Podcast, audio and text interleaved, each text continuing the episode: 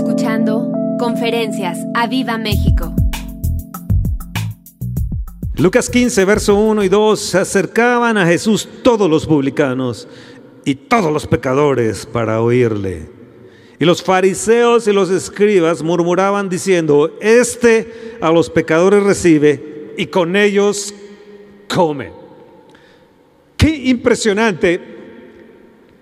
Este capítulo 15, ahí está centrado lo que es el, el Evangelio y está centrado lo que es el corazón de Dios en este capítulo 15 criticaba, había una crítica sobre Jesús. ¿Cómo es este que come con, los pecadores, que recibe a todos los pecadores, recibe a todos los, a todos los, los, que nosotros desechamos, a los, a los publicanos, y empezaron a juzgar a Jesús y empezaron a, a criticarlo porque Jesús veía más allá de lo que ellos veían. Y necesitamos ver como Jesús ve. Jesús estaba mirando hacia los perdidos, mientras los religiosos, ese espíritu religioso, le criticaba. ¿Cómo es que tú convives con, con comilones, con, bebedores de vino? ¿Cómo es que tú estás conviviendo con, con este tipo de gente, Jesús? Pero este capítulo 15 nos relata acerca de tres parábolas que Jesús les da en respuesta a estos religiosos, este, a este, este, espíritu religioso y a este espíritu de condenación eh, y de juzgar continuamente la obra en Jesús. Y le responde con tres parábolas impresionantes.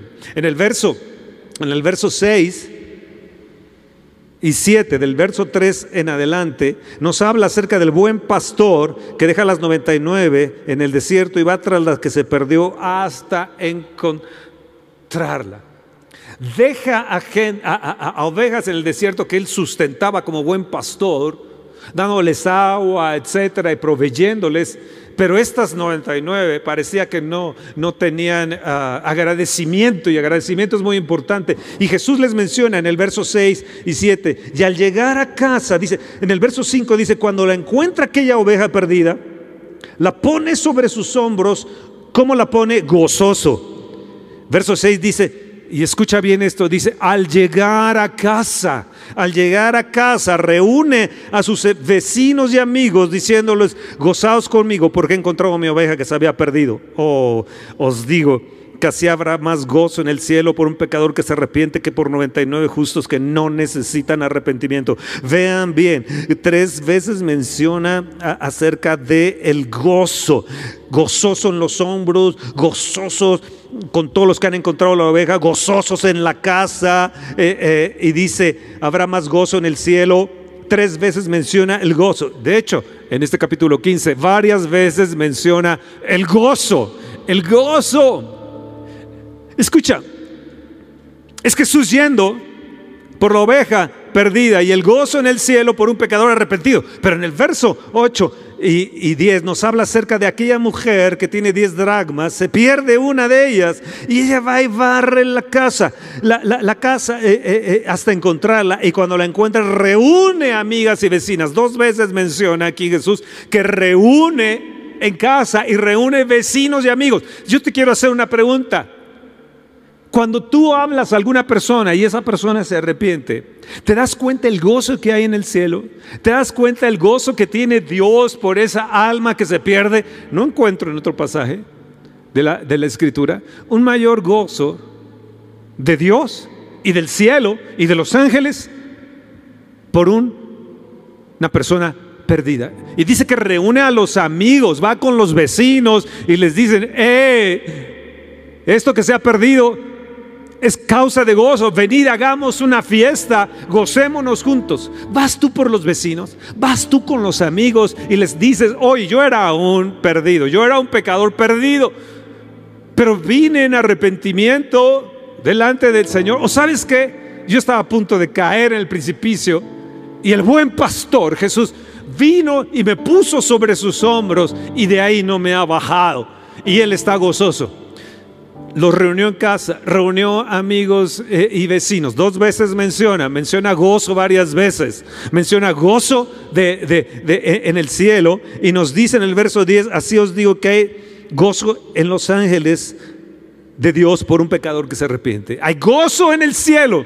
Todos los que han partido con el Señor tienen un gozo en el cielo de que tú vayas por una oveja perdida, que tú vayas por alguien que está perdido, que si esa persona se arrepiente, los ángeles se gozan también, el cielo se goza. Aquí vemos a Jesús en la parábola del buen pastor reflejado. Vemos a la mujer, un tipo del Espíritu Santo, que en la casa va hasta encontrar al perdido, lo que se le había perdido en casa. Padres, algo que tenemos que hacer es ir por los que tenemos en casa que están perdidos. Pueden ser tus hijos, puede ser tu esposo, puede ser tu esposa, pueden ser familiares. Esta semana yo estaba con, con unas personas y les preguntaba por cada uno de los hijos, por cada uno de los hermanos. Estaba interesado cómo se veían, cómo vestían, cómo se veían en la actualidad. Hace mucho que no los veía. Y yo preguntaba por cada uno de ellos y me preguntaba, ¿serán salvos cada uno, cada uno, cada uno de ellos? ¿Sabes qué? Estaba interesado en los hermanos de esa casa, en los hijos de esa casa. Por eso es que venían mis preguntas acerca de, de, estos familiares de estas, de estas personas. Así Jesús está interesado por esa oveja perdida. Así el Espíritu Santo está interesado por aquellos hijos que se pierden, por aquellos hijos que no están dentro de la casa. Y barre la casa y busca el Espíritu Santo hasta, hasta que encuentra aquel perdido. O si nosotros en oración buscáramos, nos metiéramos en lo profundo eh, eh, eh, de Dios y viéramos su corazón y viéramos cómo es el deseo de Él que nuestros hijos perdidos, nuestros hermanos, nuestros cuñados, nuestras familias perdidas están y que le pidiéramos al Espíritu Santo, Espíritu Santo, barre la casa, por favor, limpia la casa y encuéntralos. Oh, qué emoción, ¿no? En el verso 11 al 32, ah, aquí es el punto de la conferencia, de, esta, de este día. Tienes que agarrar la onda de lo que te voy a decir.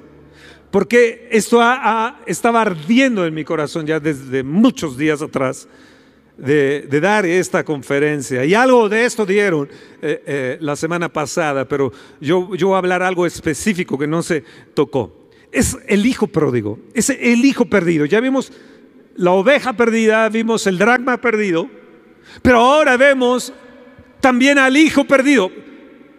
Lo que se perdió en este capítulo 15, Jesús se lo está diciendo a estos fariseos, a estos criticones. Él está diciendo, ustedes solamente ven normas, ven reglas, pero no ven a los perdidos. Ustedes se ven a sí mismos selfish, pero no eh, se ven solamente a ustedes mismos, piensan en ustedes mismos, pero no ven a los perdidos. Y esta es la situación de la iglesia. Esta es la realidad de la situación de la iglesia. Vemos más hacia nosotros mismos con ese espíritu de religiosidad que tenemos dentro de nosotros. En lugar de ver lo que Dios ve, lo que el Padre ve, lo que Jesús ve, lo que el Espíritu Santo ve. El perdido. Escucha, Lucas 15 nos habla de la Trinidad. El buen pastor Jesús, la mujer que busca, enciende la lámpara, como el Espíritu Santo y nos dice la Escritura que el Espíritu Santo escudriña lo profundo de Dios. Él como luz que es, viene hasta lo profundo y escudriña lo escondido, lo oculto que hay en el corazón.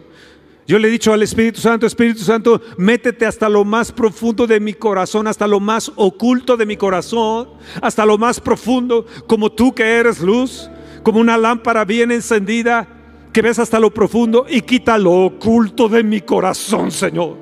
¿Sabes qué? Porque no quiero vivir, querido, querido Dios, no quiero vivir en ocultismo dentro de mí mismo. Criticamos y decimos sobre el ocultismo, juzgamos y en autoridad reprendemos lo oculto de las tinieblas. Está bien, lo debemos de hacer. Pero ¿qué tal lo oculto de nuestro corazón?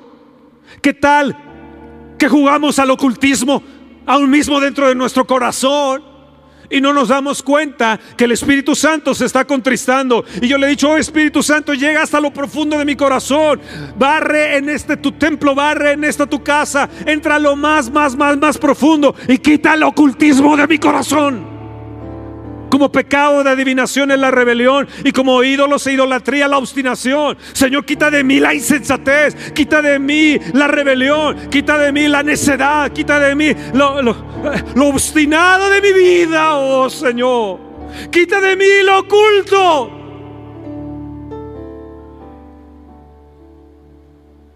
Porque no quiero fallarte el día de mañana.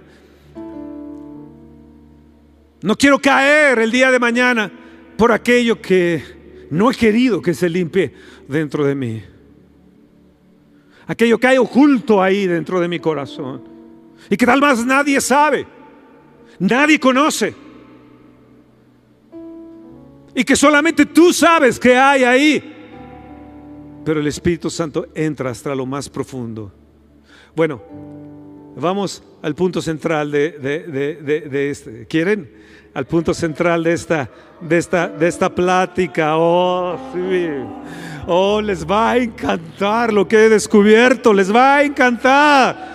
Di, sí, me va a encantar, me va a gustar muchísimo. Vamos, emocionate, iglesia. Tú que no estás viendo, emocionate. Tú ahí en la frontera, tú ahí en los Estados Unidos, en Canadá, allá en Centroamérica, en Europa, escuchen bien, esto les va a traer vida. El verso 11 al 32, vemos al Padre. Vemos al Padre. En unos cuantos versículos vemos al Hijo, en unos cuantos versículos vemos al Espíritu Santo, y, pero hay un, bastantes versículos donde vemos al Padre. Vemos el corazón del Padre y Jesús, el Espíritu Santo y el Padre uno son. Vean bien el verso 24, ustedes conocen la historia. El hijo, el hijo menor, dos hijos tenía, en el verso 11 dice que dos hijos tenía el padre. Y el menor le dice, Padre, dame todos los bienes que me pertenecen, dame la herencia que me pertenece. Al hijo mayor, al hermano mayor le correspondía la doble herencia, la doble bendición. Así que, wow, el hijo mayor tenía la doble bendición, tenía la doble porción. El hijo menor dice, bueno, yo no tengo la doble bendición y la doble porción, pero tengo herencia, dame mi herencia. Y fui y se lo malgastó todo. Dice, todos estos versículos dice, perdidamente se los malgastó. Hasta que, gastándose todo, ya no tenía para comer y, fue con un hacendado y le dijo, eh, no tengo para comer y bueno, ahí están los corrales de los cerdos, pero dice que ni aún alcanzaba para las algarrobas, no le querían dar ni siquiera para las algarrobas, así que ni siquiera podía tener eh, eh, las algarrobas de los cerdos porque no le querían dar. Entonces, en el verso 23 dice, Ustedes saben, dice que dijo, ¿qué hago yo aquí? Y dice que se levantó y dijo, yo voy a ir a mi padre. Ahí hay muchas cosas que, que yo, yo, vivía eh, con él y, y, voy a ir hacia mi padre. El verso 23, ustedes saben que el padre lo ve y lo voy a mencionar en un momento más. Y, dije, y dijo, trae el becerro gordo, matarlo, comamos, hagamos fiesta. Vean bien el verso 24 porque voy a mencionar varias veces sobre eso. Porque este mi hijo muerto era y ha revivido, se había perdido y es hallado. Y comenzaron a regocijarse. Una vez más vemos el gozo en la tierra, gozo en el cielo, gozo en los ángeles y gozo en la casa. Se regocijaron. Pero escucha bien, mi hijo era muerto En un momento más menciono sobre esto. Tres veces vemos en diversos capítulos el gozo, pero varias veces mencionado el gozo. Verso 7 en el cielo, los ángeles, verso 10, en la casa del Padre, verso 24. Como ya les dije, la Trinidad está metida en ese gozo. Está metido también el rechazo, la murmuración del espíritu religioso. Está metida la crítica, el rechazo del, del hermano mayor que prácticamente se estaba uniendo a los que estaban criticando por los perdidos. Yo no sé ustedes, pero yo me imagino a Jesús, me, lo he imaginado varias veces, mencionando estas parábolas ante estos críticos, ante los ante aquellos que tienen el síndrome del hermano mayor, aquellos puestos en autoridad como fariseos y juzgando a Jesús porque convivía con los perdidos, con los comilones, bebedores de vino, con los cobradores de impuestos. Y no veían más allá, no veían el corazón de Dios. Y veo a Jesús relatando, aquí nos menciona varios poquitos versículos de la oveja perdida, pero pienso que Jesús relató la forma en que el pastor fue día y noche ante tempestad en el desierto, ante el calor, ante la escasez de agua. Fue en el desierto, busque y busque ante las tormentas de arena. Y yo creo que Jesús hizo todo un relato, ¿verdad? Que la gente debe haber estado, wow, la forma de relatar de Jesús. Ya me lo imagino a Jesús ya sea de pie o sentado. Y luego mencionando sobre la mujer con el dragma. Eh, perdí mencionar a los vecinos, a las amigas, mencionar todo lo que era la aldea, todo lo que pensaba la aldea, y él relatándole esta historia. Y luego cuando llega a, lo del padre y el hijo pródigo, el hijo, el hijo perdido, y mencionando este, e, este, este, esta parábola sobre él, oh, nosotros tenemos un poco de lo que, de lo que él dijo. El verso 17 dice, y volviendo en sí dijo, ¿cuántos jornaleros hay en casa de mi padre? Dice, volviendo en sí, oh Padre, que la gente vuelva en sí, que esta nación vuelva en sí, que esta, esta nación, Señor, se quite todo velo de perdición como nación, que esta nación como hijo perdido vuelva en sí. México es como un hijo perdido, Dios. Te pido que vuelva en sí.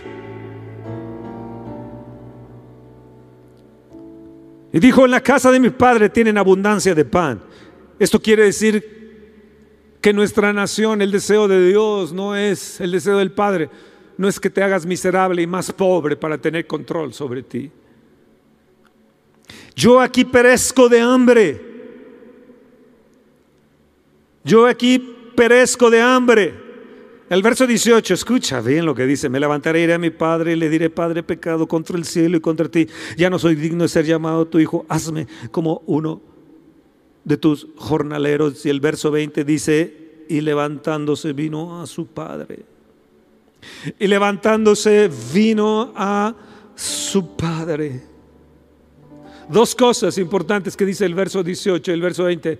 Me levantaré y segundo, y levantándose. Cuando tú vuelves en sí, cuando tú vuelves en sí arrepentido, hay una acción de levantarse.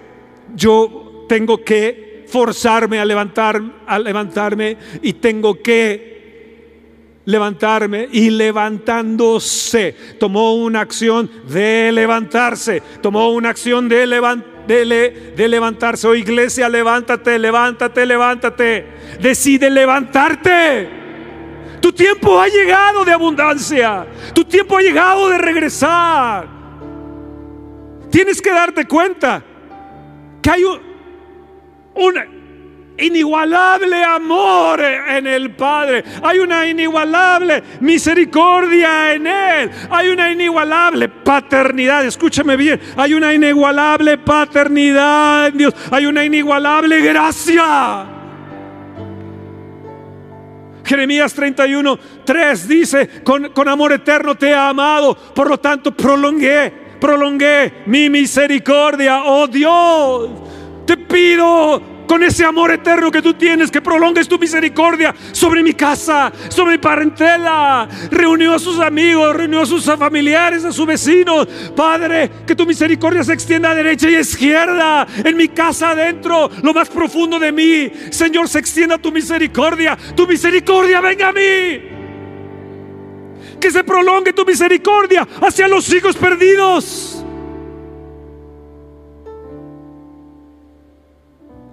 Y que vuelvan en sí. Oh, amén, amén, amén, amén, amén. Hoy por primera vez, en más de un año, mi esposa está aquí en el auditorio del Espíritu Santo. ¿Por qué? Porque tenemos un Padre que nos ama. Un Padre que desea nuestra salud. ¿O cuánto te ama el Padre? ¿Cuánto te ama el Padre? Entiende bien, Dios va por ti enteramente, no va a cachitos. Todo de Él va por ti. En la oscuridad de la casa, en el desierto, perdido donde estaba, estaba uno, con los hacendados, con los cerditos ahí perdido. Allí está el corazón de Dios por ti. En el desierto, en lo más oscuro de tu casa, en lo más oscuro de tu matrimonio, en lo más oscuro de tu persona. Ahí está el corazón de Dios enteramente por ti. Ahí está el corazón de Jesús, el corazón del Espíritu Santo, el corazón del Padre por ti. ¿Qué les quiero decir? Y la plática así se llama. Se llama Padre Extraordinario. Así que comienzo con esta plática. Después de 22 minutos comienzo con esta plática. Padre Extraordinario tenemos. Padre extraordinario, Padre extraordinario, levanta tu mano, yo tengo un Padre extraordinario. Tal vez tú estés en orfandad, tal vez tú nunca hayas tenido el corazón de un Padre amoroso que te abrazara y te diera afecto. Y te cueste trabajo comprender el corazón del Padre. Pero quiero decirte que si aún tu padre y tu madre te dejaran con todo, Dios te va a recoger. Y Él será Padre por ti. Ahora, escucha bien. Este es un punto agresivo de la conferencia que después, un poquito más adelante, lo vuelvo a mencionar. Y lo, voy a mencionar varias veces porque es un punto central. Vean el verso 24. Ustedes no se dieron cuenta del verso 24, de lo que leí. ¿Por qué no se dan cuenta? Porque el Espíritu Santo te lo tiene que hacer brotar en tus ojos. Hacer brotar en tu corazón. Verso 24. El Padre dice, porque mi hijo muerto era y ha revivido. Repite conmigo, ha revivido. Una vez más, repítelo. Ha revivido. Se había perdido y es hallado y comenzaron a regocijarse. Vean el verso 32. Mas era necesario hacer fiesta y regocijarnos porque este tu hermano era muerto y ya que revivido. Era muerto y ya que revivido. Se había perdido y es hallado. La palabra revivido es en el hebreo chaya que significa avivar, cobrar vida volver a tener avivamiento. Volver a tener avivamiento. Tus hijos pueden tener un avivamiento personal el día de hoy, sí. Tus hijos perdidos, tu esposo, tu esposa perdida, tu pariente. Al hijo más despreciado, el, hijo que está con, las algarrobas, con los cerdos, el hijo perdidamente. Puede Dios Padre volver a traerlo a un avivamiento, poderlo reavivar. Oh, sí. Ya me imagino al padre, al padre yendo, yendo por, por, toda la casa y luego va hacia el campo y va con los jornaleros y le, le dice, vive mi hijo, ha revivido mi hijo.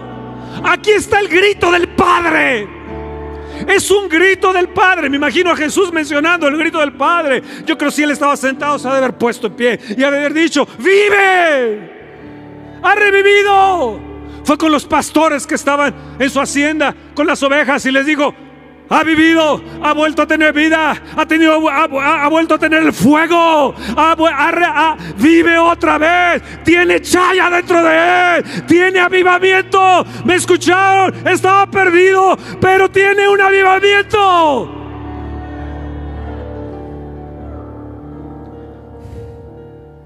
Fue con las cocineras Fue con los, aquellos que estaban partiendo, ya preparando de antemano el becerro gordo. Qué curioso, ya tenía el becerro gordo preparado. Esa es la fe de Dios por ti.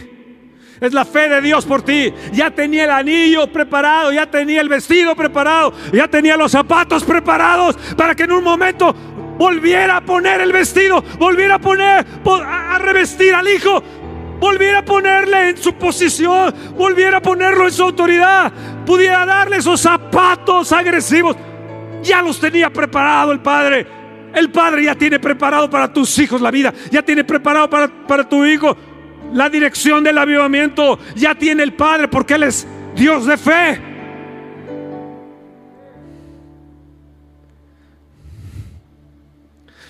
Gritando, y me imagino a Jesús gritando, el Padre gritó, vive.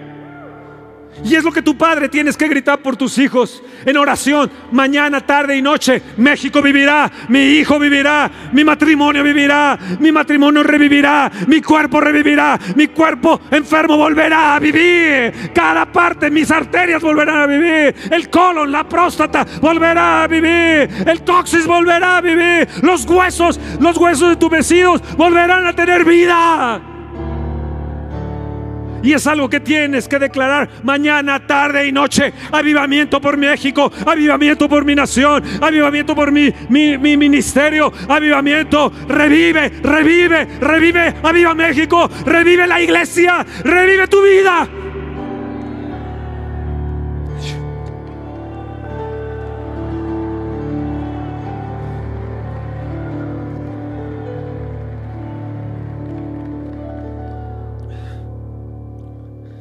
Su corazón volvió a vivir. Su mente volvió a vivir. Cuando dice y volvió en sí, es que su mente volvió a vivir. Para el Padre, no para él mismo. Sus pensamientos fueron encausados hacia el Padre otra vez. Fueron encausados hacia la casa del Padre, hacia la casa de paz.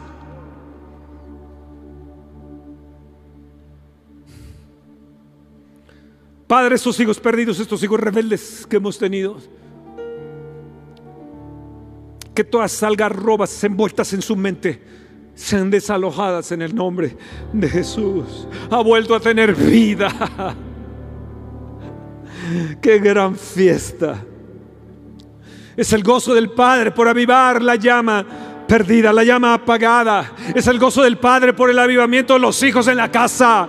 Y el Padre está gozándose de que Aviva México vuelva a tener avivamiento. El Padre está gozándose, está mirando una iglesia encendida, está, está mirando un movimiento de oración que se está esparciendo y están copiando por muchas partes. Es el avivamiento porque el Padre está interesado más en una iglesia avivada que tú mismo. Él está más interesado por el avivamiento de los hijos. Está más interesado por el avivamiento en la casa.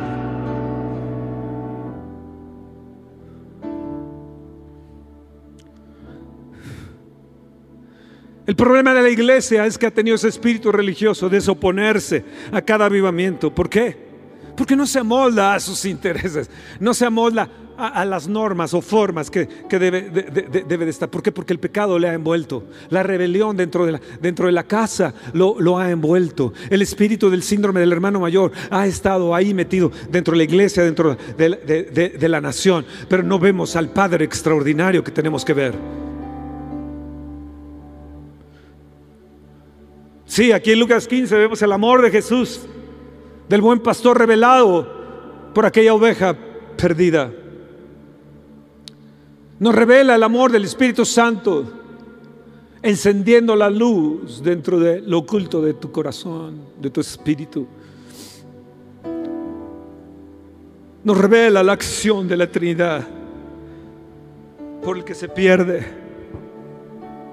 Oh sí, nadie habló como Jesús había hablado del Padre. Jesús lo que está haciendo es revelándoles al Padre.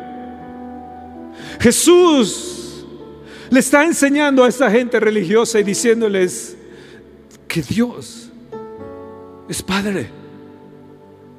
Nadie había hablado de Dios como Padre. En el Antiguo Testamento hay varios versículos que mencionan sobre eso, pero es raro encontrar un profeta que hablara revelando al Padre. Y vemos a Jesús revelando al Padre en un amor para con nosotros que perdidos estábamos. Romanos 5:5 nos dice que el amor de Dios, del Padre, desciende por el Espíritu Santo que nos fue dado. Oh Espíritu Santo, ven a mí, revélame más profundo el amor de mi Padre. Abba Padre.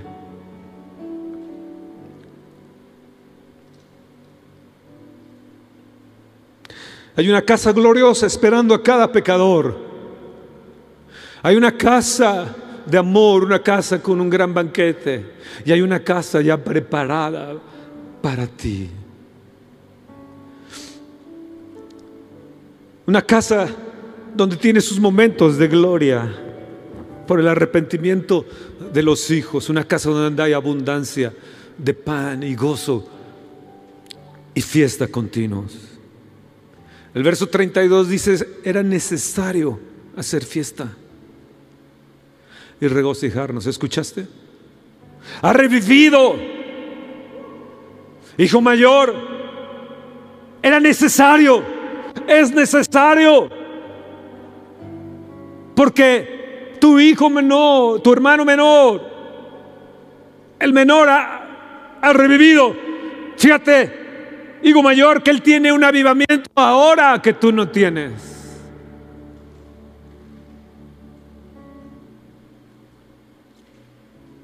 Es necesario regocijarnos. Vuelvo a empezar la conferencia de hoy.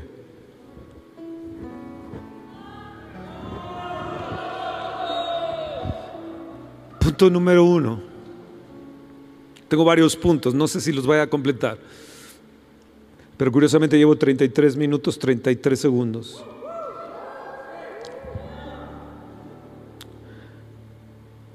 Punto número, uno, los beneficios del extraordinario Padre cuando los hijos reviven. Cuando estaba lloviendo, yo veía a Dios, es que en el verso 23 dices, traed el becerro gordo, comamos, convivamos, hagamos fiesta, es necesario hacerla. Oh, amados, ojalá pudiéramos entender la paternidad del Padre.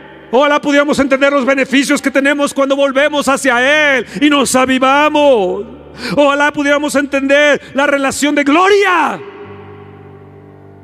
La dimensión de gloria. En la noche yo les escribí y les decía, hemos nacido para su gloria. Hemos nacido otra vez de nuevo para vivir en la gloria, para caminar en la gloria.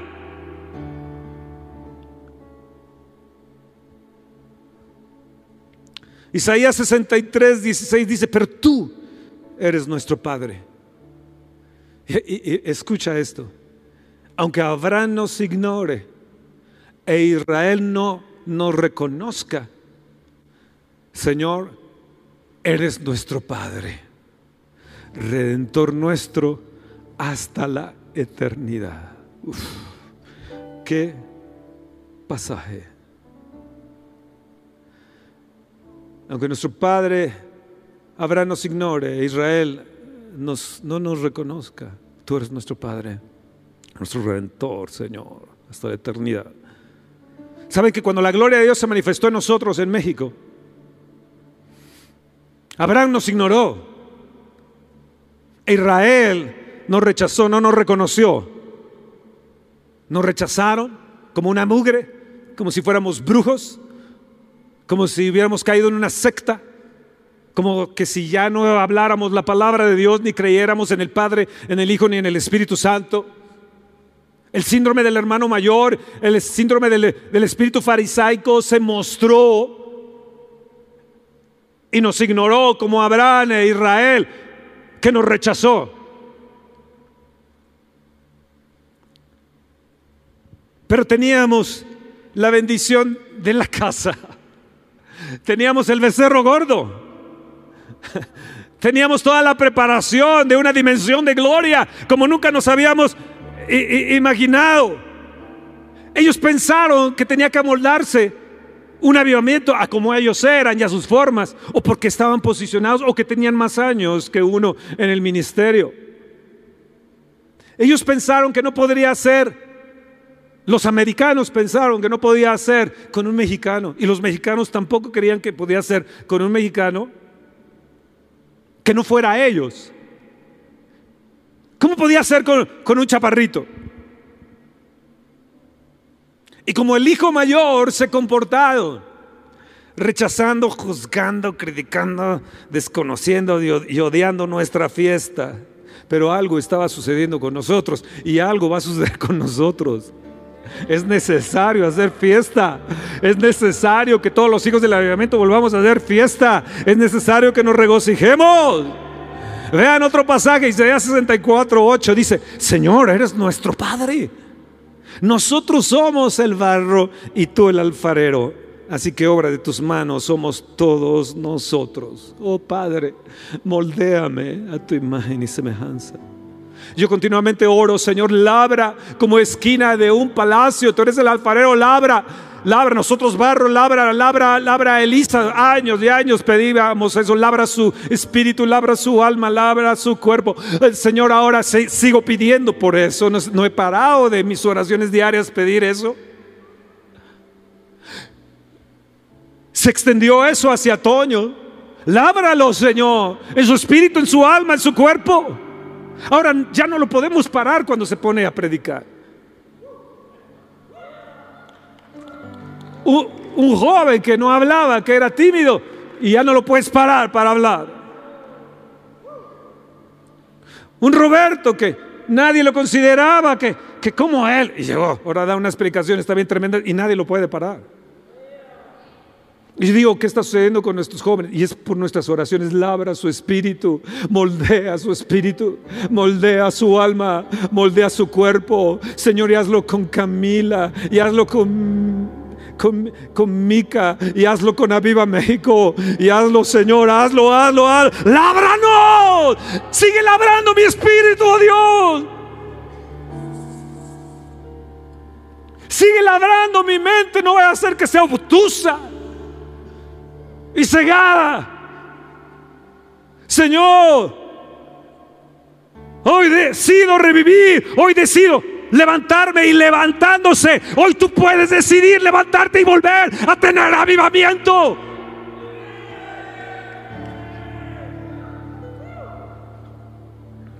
No sabían que este chaparrito estaba siendo moldeado a los 13 años vendiendo medias de mujer de casa en casa, a los 14 años de lavaplatos en, un restaurante Denis. No sabían que este chaparrito mexicano estaba tocando ya a los 16 años en una orquesta sinfónica como segunda trompeta de esa, de esa, de, esa orquesta. No sabían que ya estaba becado dentro de la orquesta y no sabían económica, una beca económica y una beca económica en el deporte. No sabían que este chaparrito a los 19 años ya había ganado dos veces, dos años seguidos, el mejor atleta del año.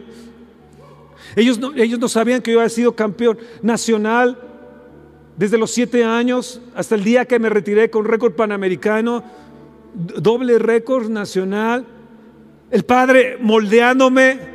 Ellos no sabían que yo había sido titulado con mención honorífica. Ellos no sabían que aún, aún mayor ya podía poner un récord mundial, máster, el único en América Latina en el ciclismo. Ellos no sabían que estábamos ya cuando nos rechazó cuando nos ignoró Abraham, nos rechazó Israel, ya estábamos dando conferencias en muchas naciones y estábamos escribiendo libros. Uno de esos libros fue leído en muchas partes del mundo, traducido al inglés y al francés, y mucha gente fue tocada y llena del Espíritu Santo por ese libro. Hasta Ushuaia, Argentina, también ahí que me hacían invitaciones, querían que fuera, pero un libro los transformó y el Espíritu Santo descendió sobre ellos y tocó a pastores. Fuimos desechados, fuimos ignorados por Abraham, fuimos ignorados por la gente mayor, por la gente que era más pipiris nice en la nación. Pero no se habían dado cuenta que había yo revivido, no se habían dado cuenta que había caído un avivamiento, no se habían dado cuenta que los hijos menores estaban recibiendo un avivamiento. Amados. No perdamos de vista que el Dios quiere en su casa, que, estemos vivos, que estemos alertas y que estemos ah, bien avivados. Levanta tus manos y dice, Señor, yo lo quiero, yo lo quiero, yo lo quiero, yo lo quiero. Ellos no sabían que estábamos desechados. Más bien ellos nos desecharon, pero no sabían que el mundo nos había sentenciado a muerte. Cuando iba a un lugar nos decían que venía el anticristo. En la colonia donde yo vivía repartían, repartían eh, eh, folletos en contra nuestra. A lugares donde yo iba decían ha venido la bestia, ha venido el anticristo, ha venido un falso profeta.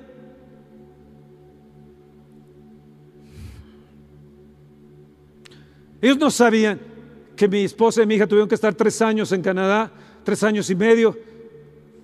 Y yo he tenido que venir a predicar los domingos, correr rápido y verlas regresar. Y luego ellos decir que nos habíamos divorciado. El hermano mayor diciendo, ¿cómo es posible? El hermano mayor, el síndrome del hermano mayor diciendo, ¿cómo padre? ¿Cómo puedes usar a este? Mira, su esposa lo ha dejado, su hija lo ha dejado y era una vil mentira por, por amenazas de secuestro. A ver, nuestros líderes le sacaron la pistola, Fer Salazar, los rifles, la pistola, los encañonaron, balas entrando por nuestra ventana para que tú puedas tener un avivamiento, para que tú puedas volver a vivir, para que no te deje. Escúchame bien, deja el Espíritu Santo entre a lo profundo de tu ser y sale tu alma, sale tu espíritu, pueda tu mente volver en sí y darte cuenta que eres el Dios todopoderoso, el Dios que tiene un banquete preparado, el Dios que tiene el becerro gordo, la fiesta continua, la comunión. Oh, es el Padre que grita, ha revivido.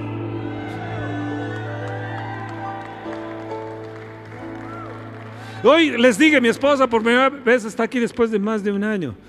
Dos en peligro de muerte, a nada de morir por el COVID el año pasado. Y está aquí, ¿por qué? Porque ha revivido.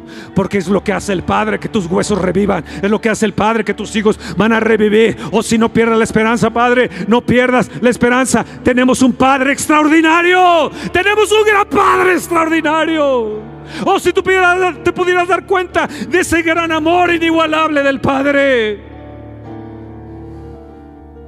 Que Él, como Padre, te moldea y te forma. Todo lo que has pasado, lo que han pasado tus hijos, Dios los está moldeando para la gloria de Él. Y tarde que temprano, que sea de las orejas los va a traer. Y tarde que temprano puede ser que hasta cachetada les dé y caigan de sus asientos para que vuelvan en sí.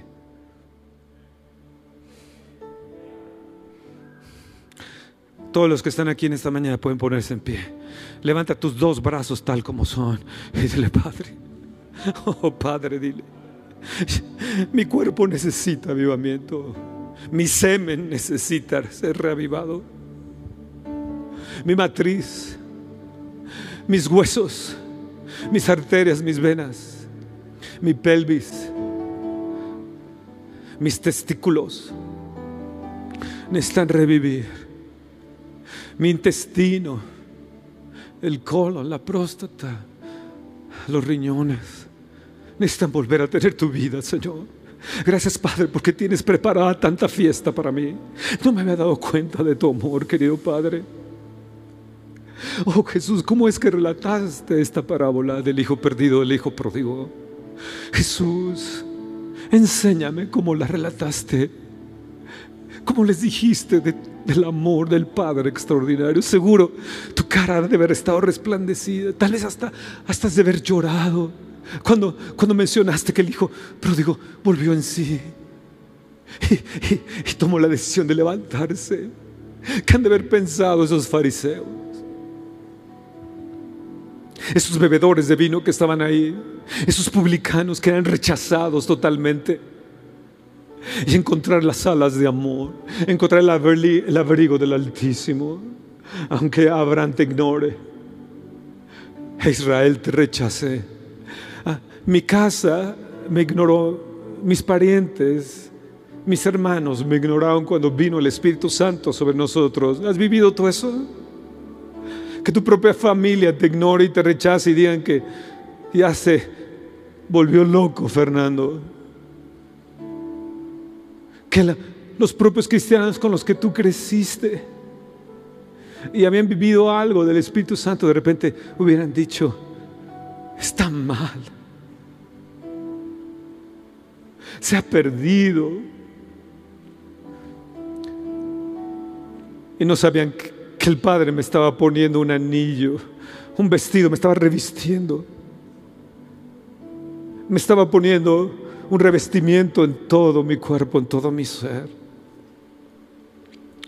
¿Cómo fue que tú nos guardaste? ¿Cómo fue que guardaste a Fer Salazar ante esas armas? Oh Dios. Oh Dios. Saben, tengo seis, siete puntos sobre el Padre extraordinario. Tengo una parte en hebreo sobre el Padre sustentador. Pero me voy a detener aquí. Es la presencia, es el amor del Padre sobre ti. Puedo predicarles otras dos horas. Son estos seis puntos, siete puntos que tengo sobre, sobre el amor del Padre extraordinario. Es el Padre extraordinario. ¿Sabes qué hizo el Padre extraordinario? Varios puntos. Le vio primero. Segundo, corrió. Segundo, corrió. Tercero, se le echó encima. Escúchame bien, lo tiró al piso. Esta palabra se le echó encima, es que lo tiró en el piso y ahí lo agarró a besos. Lo besó en el cuello, lo agarró a besos en su cuello, en su mejilla, en sus pómulos, ahí en el piso lo abrazó, lo amó y ahí en el piso lo revistió. Ahí en el piso le puso el anillo, ahí en el piso lo vistió de nuevo, ahí en el piso me imagino al Padre inclinado poniéndole los zapatos, quitándole la mugre de él y no le importó la mugre, lo abrazó, lo amó, lo besó en su mugre. Todo maloliente, todo sucio, oliendo a cerdo. Así lo amó y lo abrazó. Luego se levantó con el hijo y fue a toda la casa y se los presentó y les digo, ha revivido gritó por toda la casa, ha revivido. Tiene avivamiento una vez más, mi hijo.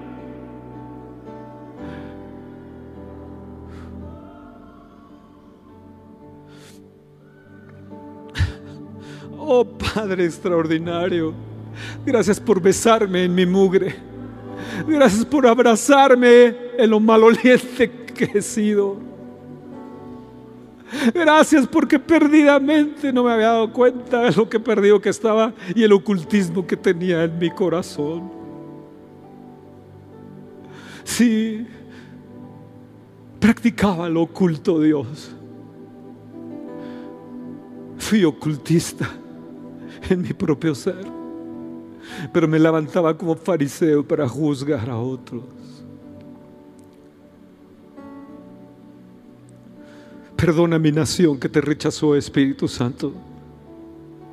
Perdona mi nación que como síndrome del hermano mayor juzgó el avivamiento en su hermano.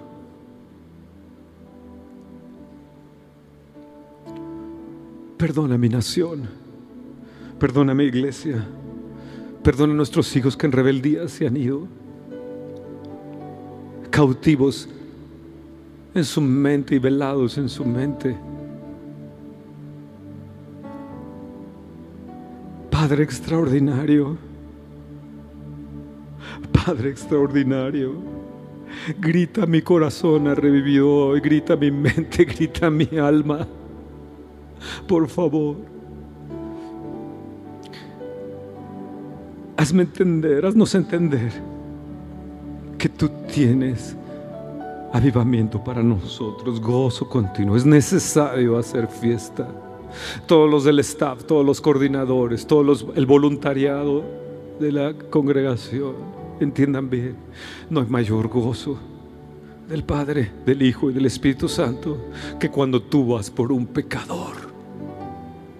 Hace un año que no le has hablado a nadie. Hace un año que no has, ha, sido por las ovejas perdidas, por el dragma perdido, por tu familiar perdido y hoy te necesitan. Tus hijos te necesitan, pero tienes miedo, tienes miedo. Escúchame, hay un punto cuando hablo del Padre sustentador, que el Padre no es el Cádiz de nadie, no es el que carga los palos de golf de nadie. El Padre no es el paje de armas, no es el escudero de nadie. El Padre es el Padre extraordinario. Tres puntos. En uno de esos puntos que tengo para ustedes es que los padres tienen que enseñar temor a Dios. Segundo, la adoración continua. El que sepan tus hijos adorarle al Padre en espíritu y en verdad. Y tercero, el Padre es el que da identidad. No es el paje de armas ni es el cadi de nadie. Es el que le da identidad. Así como se le aventó a, su cuello, lo tiró al piso y lo trajo a casa con una nueva identidad. Oh Padre extraordinario, Padre extraordinario que estás aquí. Espera nuestra próxima emisión de Conferencias. ¡A Viva México!